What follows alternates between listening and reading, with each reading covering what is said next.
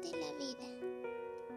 En el cielo se encontraban ángeles que ayudaban a Dios a llevar los mensajes a las personas de la tierra y por ellos Dios también se podía comunicar intuitivamente.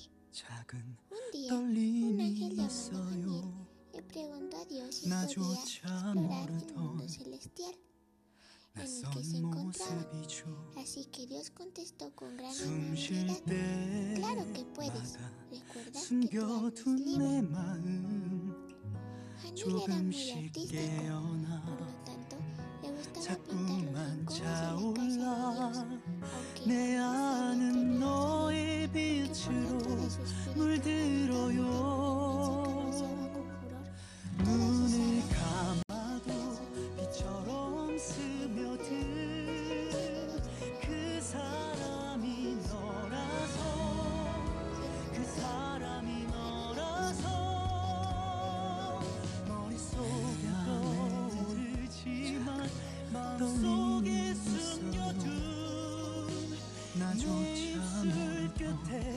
끝에 걸린 이만 모습이죠 널 살아 숨쉴 때마다 숨겨둔 내 마음 조금씩